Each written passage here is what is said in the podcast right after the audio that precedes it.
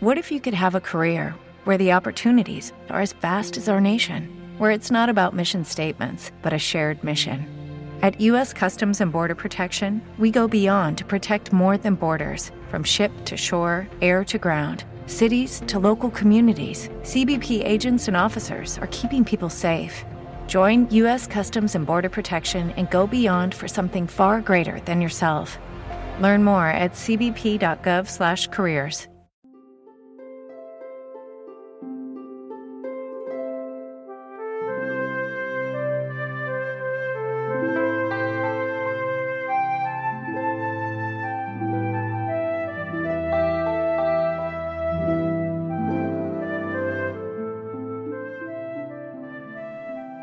Bem-vindo à Rádio Minhui. No programa de hoje apresentamos um artigo da categoria Cultura Tradicional intitulado Uma lição do colapso do Império Tibetano, escrita por Zai Jin. O Império Tibetano 618 a 842 d.C.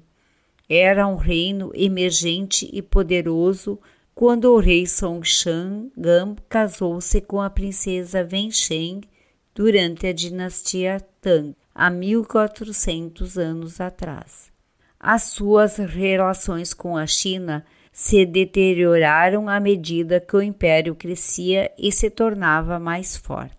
No entanto, o império sustentou-se apesar de suas guerras com a China.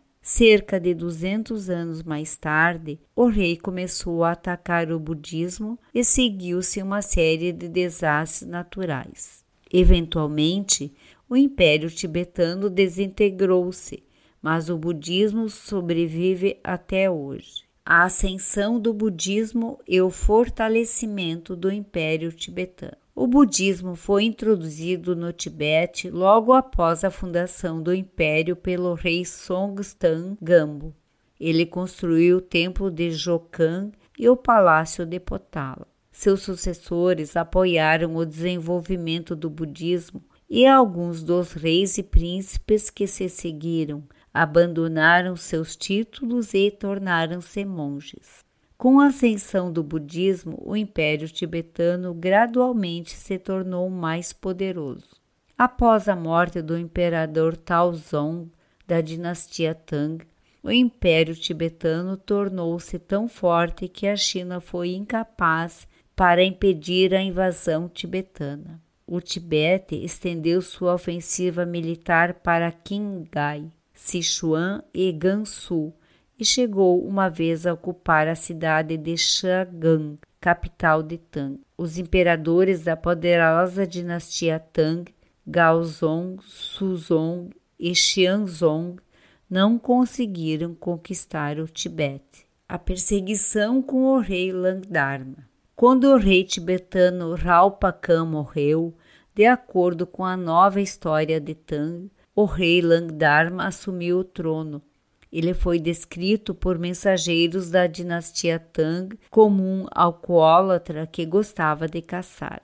Ele ficou conhecido como um governante cruel e que não escutava os seus assessores. Langdharma lançou uma perseguição ao budismo que levou o caos para dentro do governo. O rei Langdharma forçava os monges a caçarem e considerava isso como uma renúncia ao budismo. Ele matou aqueles que se recusaram a renunciar à sua fé. Langdharma desmantelou todos os mosteiros e templos budistas. Ele transformou o templo de Jokang no matadouro e o mosteiro de Ramoshi numa arena de rodeio. Para manchar a reputação do budismo, Langdharma obrigou que os artefatos, relíquias e preciosas pinturas em murais fossem substituídos por pinturas de monges bebendo nos templos. Ele mandou pregar pregos e pendurar cordas nos pescoços das estátuas de Buda e as mandava jogar nos rios. Desastres naturais devastaram o Império Tibetano em 839 depois de Cristo terremotos, deslizamentos de terra nas regiões montanhosas das atuais províncias de Gansu e Sichuan, águas refluindo no rio Tal, surtos de peste e pessoas acordando ao lado de parentes mortos.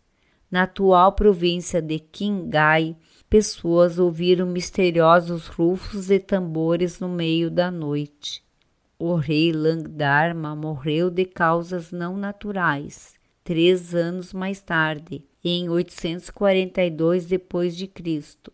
Uma vez que ele não tinha filhos, sua concubina fez do seu próprio sobrinho o governante, o qual foi morto por um ministro. Assim, o uma vez poderoso Império Tibetano não foi vencido pelos governantes da dinastia Tang, mas pereceu nas mãos de um rei tolo. Ainda assim, o budismo voltou a se estabelecer firmemente no Tibete.